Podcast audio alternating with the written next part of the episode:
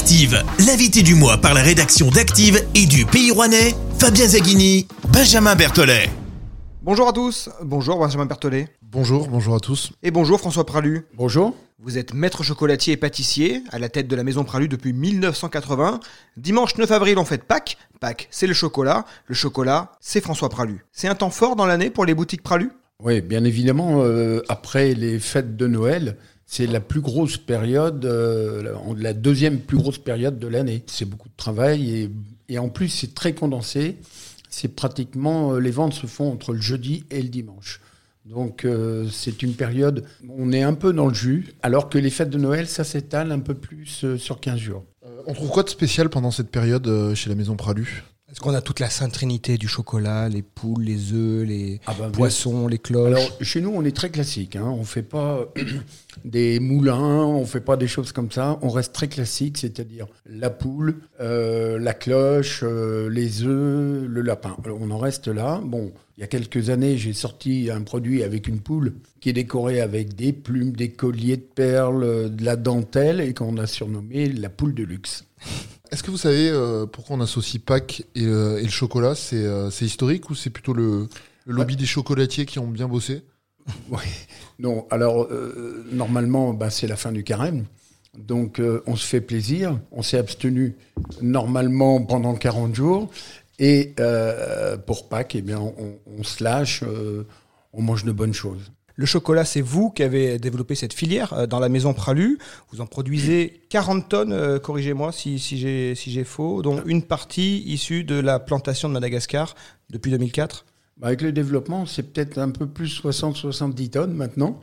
C'est ça qui vous singularise justement euh, vis-à-vis des, des autres maîtres chocolatiers, c'est cette plantation dont vous êtes propriétaire à Madagascar? Pas que. Il faut savoir que 99% des chocolatiers achètent des plaques de chocolat qui font fondre pour le travailler. Et nous sommes euh, 5-6 chocolatiers qui fabriquent leur chocolat à partir de la fève de cacao. C'est-à-dire que nous torréfions, nous broyons, nous conchons, on appelle ça concher le chocolat. Donc on fait de A à Z notre chocolat. Donc c'est vraiment votre singularité. Tout à fait. Alors depuis 2004, vous avez cette plantation euh, à Madagascar, vous avez employé près d'une vingtaine euh, de personnes. La production, c'est combien de tonnes sur euh, Nocibé précisément? Entre 3 et 4 tonnes par an. C'est une toute petite production. Et donc vous vous y rendez toujours régulièrement? Ah oui, une fois par an, je vais euh, sur place, bien sûr, euh, motiver euh, les troupes, euh, prendre des initiatives euh, s'il faut replanter des arbres, euh, voilà. Et puis les employés sont contents de me voir euh, quand même aussi, une fois par an. Vous avez bien choisi le site, hein, Nocibé, je crois que c'est pas la, la région la, la- la plus désagréable à Madagascar. Tout à fait. Et puis alors on fait une grande fête chaque fois que, que j'y vais, qui s'appelle le Dzor. Et euh, c'est un sacrifice du zébu. Donc on se retrouve avec euh, tous, les, tous les villages environnants. Euh, on sacrifie un zébu avec toute une Attention, cérémonie. vous allez avoir toutes les associations animalistes là sur le Et dos oui, dans, mais dans c'est quelques comme jours. ça, c'est, une coutume tribale. Et on, on invite à peu près 200 personnes et on mange le zébu avec du riz, on danse. C'est une très belle fête. Il a quoi de spécial le chocolat pralu issu de la plantation de Nocibé Nocibé est, la région cacaoyère de tout Madagascar. hein. Si on traverse, on arrive sur la, Grande Terre, qui s'appelle Ambange. C'est la seule région qui produit du cacao à Madagascar. Donc la typicité, on va dire, du cacao de Madagascar, c'est un cacao qui est très fruité et surtout légèrement acidulé. Ça, voilà, c'est la typicité du cacao de Madagascar. Par rapport à euh, cacao qui provient d'Afrique ou de, euh, voilà, d'Amérique du euh, Sud ou de l'Amérique du Sud, qui eux sont plus boisés, épicés, euh, plus amers. Alors que Madagascar, on est dans le fruité et l'acidité. Donc le choix de Nocibé n'était pas innocent. J'imagine il y avait, c'était aussi lié à cette particularité? J'ai eu d'autres endroits où je- j'avais le rêve de créer une plantation, moi, hein, euh, comme le Venezuela, mais c'est un pays un peu compliqué politiquement. Il y a, aussi, il y a aussi tous ces critères qui entrent en Il ligne de le compte. problème de la langue, du- c'est un peu loin, il y a le décalage horaire. Et un jour, je suis venu acheter du cacao euh, à Madagascar, et c'est là que j'ai décidé, je me suis dit, c'est un pays qui est merveilleux, les gens sont merveilleux, on y parle français, il n'y a pas de décalage horaire, et euh, j'ai décidé de faire ma plantation, euh, mon rêve, à Madagascar, sur l'île de Nocibé. Quelle est la différence entre le chocolat que vous produisez et que vous fabriquez et les bars euh, qu'on peut trouver en grande surface? Bah, il, tout- tout- il est simplement meilleur. Tout simplement? Non, mais euh, nous, on fait, on fait des, des chocolats. euh, Enfin, il y a une technique déjà de fabrication qui est différente chez les industriels. Il y a bien sûr la, sélection des fèves de cacao au départ. Il faut, faut, prendre des produits de très haute qualité pour finalement faire un produit de qualité. Ensuite, nous, on fait que des tablettes de 75% de cacao, 80% de cacao, et il y en a même une qui a un très grand succès, 100% de cacao.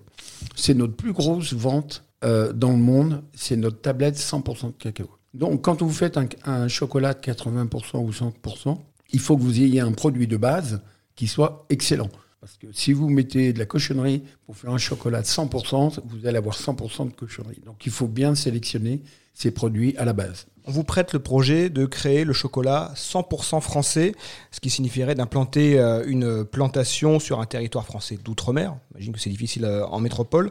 Vous avez avancé sur ce projet euh, dans les Antilles ou pourquoi pas dans l'océan Indien autour de Madagascar?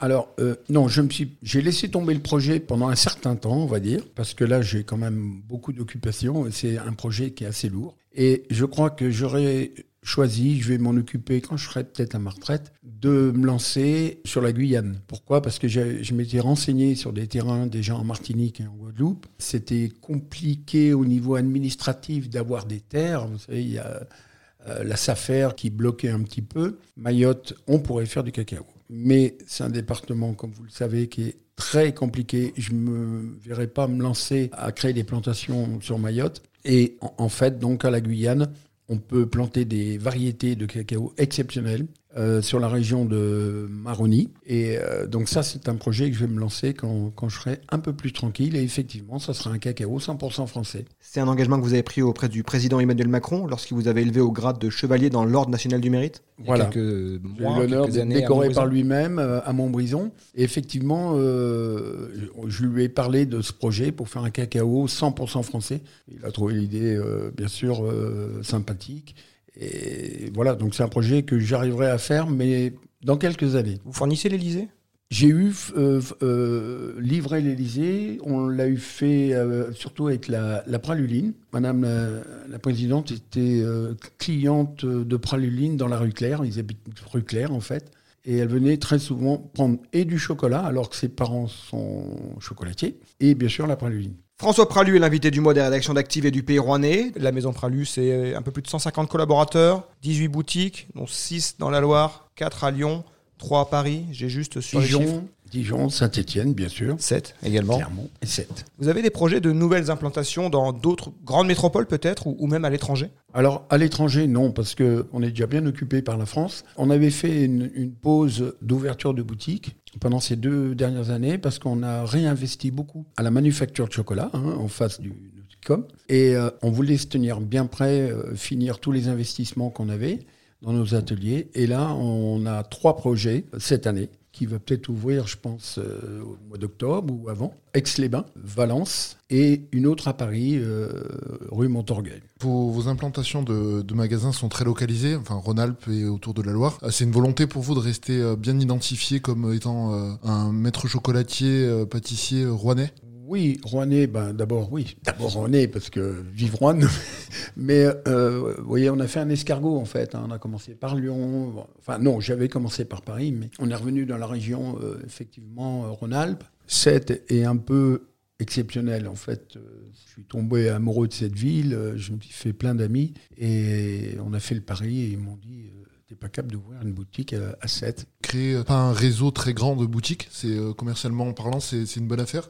Oui, bien sûr, c'est intéressant de, développer des, boutiques. En fait, on a trouvé un, concept qui est, intéressant, en fait. Que ce soit dans la décoration des magasins, ils sont tous des plafonds à la française, euh, il y a beaucoup de bois, et euh, il y a des très beaux lustres dans tous les magasins. Et chaque magasin il y a une grande vitre où on voit le laboratoire et on voit les pâtissiers fabriquer les pralulines devant les gens. Les gens peuvent voir les fours. Euh, voilà. On, est dans l'authenticité. Voilà. Euh, le journal Les Échos vous a consacré récemment un portrait euh, dans sa série de reportages sur les patrons baroudeurs. Euh, vous trouvez encore le temps de voyager en plus de vos déplacements à Madagascar ou pour aller prospecter en Amérique du Sud ou en Afrique? Alors, il m'arrive de très souvent plutôt Madagascar, bien sûr. Je me déplace en France, bon, c'est pas très loin, mais pour aller visiter, bien sûr, toutes mes boutiques. Et il m'arrive encore, dernièrement, je suis allé au Venezuela, dans le petit village qui s'appelle le Tuao, qui est un peu réputé comme la Romane Conti des cacao. Et c'est un tout petit village minuscule. C'est que les femmes qui travaillent le cacao. Ils font sécher le cacao sur le parvis de l'église. C'est un charme fou, ce petit village. Alors, on est loin de l'industrie, là. Voilà, oui, bien sûr. Ce petit village produit 20 tonnes de cacao. Oui, ce qui n'est pas énorme. C'est minuscule et euh, tous les chocolatiers se l'arrachent. Donc, euh, c'est un prix euh, très élevé. François Pralu, vous êtes le fils d'Auguste Pralu qui a fondé euh, la maison familiale en 1948. Vous aurez 64 ans euh, cette année, c'est l'âge légal pour prendre sa retraite. On a vu récemment Michel Troisgros, qui a un an de plus que vous, passer la main à son fils César. Vous me voyez venir. Vous avez prévu d'en faire de même à plus ou moins brève échéance avec vos fils, Hugo et Ulysse? Non, je ne me vois pas immédiatement à la retraite. D'abord parce que ce que je fais me plaît beaucoup. Je délègue beaucoup de choses. Et moi, je me concentre à la création des produits, avoir mes projets donc à Madagascar, plus tard donc la Guyane, mais je me sens encore très utile dans, l'entreprise. Hugo, lui, il est responsable de l'atelier pâtisserie, c'est ça? Tout à fait, tout à fait. Et Ulysse nous a rejoint il y a peu de temps. En fait, Ulysse, euh, il était à la maison pendant le confinement, euh, ainsi qu'Hugo. Et Ulysse était dans la publicité à Paris. Il faisait du télétravail. Et il a eu beaucoup de pression euh, par ses employeurs pendant, le confinement. En même temps, il s'amusait à faire du pain. Alors, il a fait toutes sortes de pains euh, au levain. Et comme beaucoup de Français pendant le confinement. Voilà, euh, tout le monde cuisinait, tout le monde s'amusait à faire de la cuisine.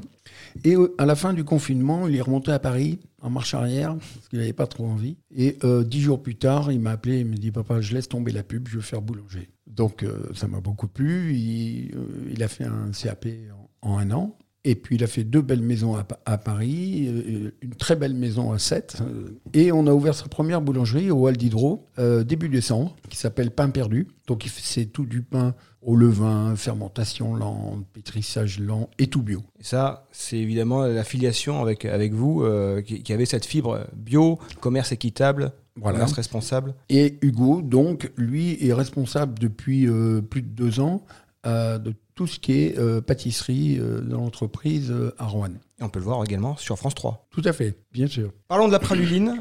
combien vous en écoulez chaque année? Vous êtes bien assis Avec tous nos magasins, un peu plus d'un million par an. C'est énorme. C'est énorme. Si on prend l'historique, je ne sais pas si on se remet euh, en 1980 quand vous avez euh, repris la maison, on n'était bah, pas sur cette euh, échelle. J'avais que le magasin de la rue Charles de Gaulle. je pense qu'un samedi, on devait faire déjà 100, 150 grosses pralulines et 60 petites. On a changé d'échelle. le magasin de la rue de Brest à Lyon, je crois qu'ils en font un samedi 3000. C'est hallucinant. Justement, ça, représente quoi dans le volume d'activité, dans le chiffre d'affaires euh, de la maison Pralu, qui est d'environ 26 millions d'euros, si euh, nos infos sont bonnes? Mhm, Tout à fait.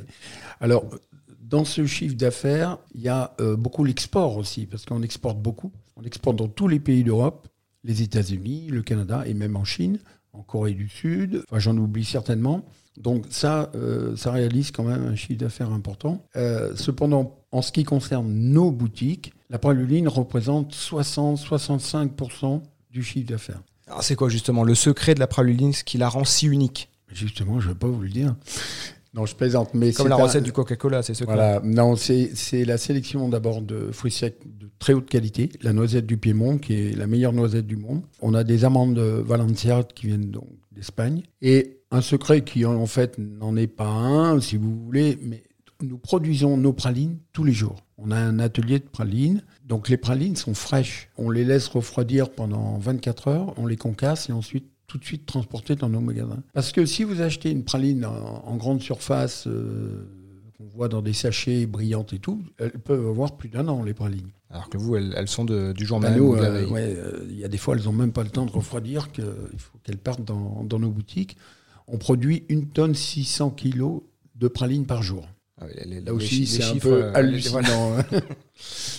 vous, vous avez grandi avec, euh, avec cette praluline.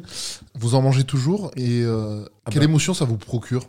Ben, Quand je mange un morceau de praline, chaque fois je pense à mon père en me disant qu'est-ce qu'il a bien fait de se lever ce jour-là pour créer ce produit? On peut pas être écœuré par la praluline? Ben, J'en connais qui sont pas écœurés. Hein. J'ai des amis, ils sont presque capables d'en manger une grosse dans toute l'après-midi parce qu'ils piochent dedans et ils sont presque capables de la manger entièrement. J'ai le même problème, ouais. Donc vous êtes chocolatier mais aussi pâtissier. Quelles sont les, différences entre les deux? Et est-ce Est-ce que vous avez un côté qui penche plus en faveur euh, du chocolat ou de la pâtisserie ou c'est vraiment euh, deux choses que vous... La pâtisserie, c'est l'héritage familial et le chocolat, j'ai l'impression que c'est le choix personnel. Exactement. Moi, je suis plutôt passionné par euh, le chocolat. Autant mon père, euh, lui, ça, euh, il était dans la pâtisserie, il était dans les, pièces artistiques en sucre. Et puis alors, naturellement, ben, il a créé la fameuse praluline. Et moi, ben, mon chemin, ça a plutôt été le chocolat. Le chocolat, je le compare souvent au vin. Donc, il y a une sélection, bien sûr, euh, des fèves de cacao, comme des sélections de raisins pour faire du vin. C'est un œnologue du chocolat.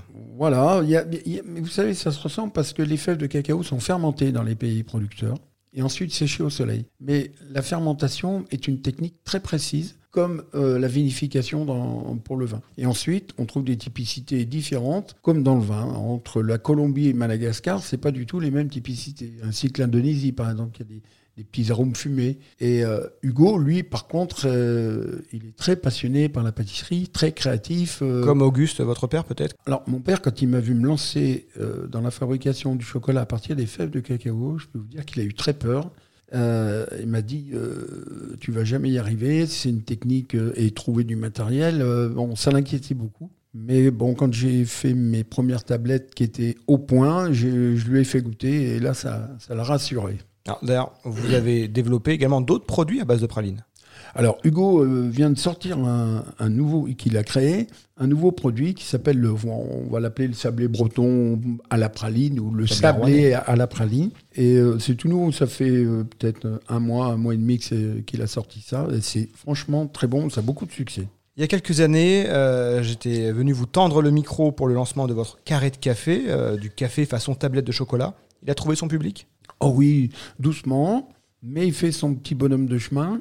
C'est un produit qu'on a créé ensemble avec euh, Vincent Ferniaud, hein, l'animateur de télévision. Et on a fait trois, trois, trois tablettes différentes. hein. Il y a un mocha, il y a un maragot Égypte et puis un, un café au lait. Et euh, franchement, oui, ça commence à prendre sa place. Et donc ça peut être la petite pointe d'originalité là pour euh, Pâques, hein, si on est invité, euh, peut-être venir faire le contre-pied avec un, un carré de café euh, de chez Pralu. Voilà. Bon, faut pas en abuser parce qu'il y a quand même de la caféine dedans. hein. Merci François Pralu d'avoir été notre invité. Je vous remercie. Merci Benjamin Berthollet. Merci Fabien. Les grandes lignes de cet entretien sont à retrouver dans les colonnes du Pays Rouennais, en kiosque tous les jeudis. Rendez-vous sur activeradio.com pour retrouver cette interview en podcast ainsi que tous les autres invités qui font l'actu dans la Loire. Et on se retrouve le mois prochain avec un nouvel invité. L'invité du mois, en partenariat avec le Pays Rouennais, votre hebdomadaire, à retrouver dès ce jeudi et sur le-pays.fr. L'invité du mois, disponible également en podcast sur activeradio.com.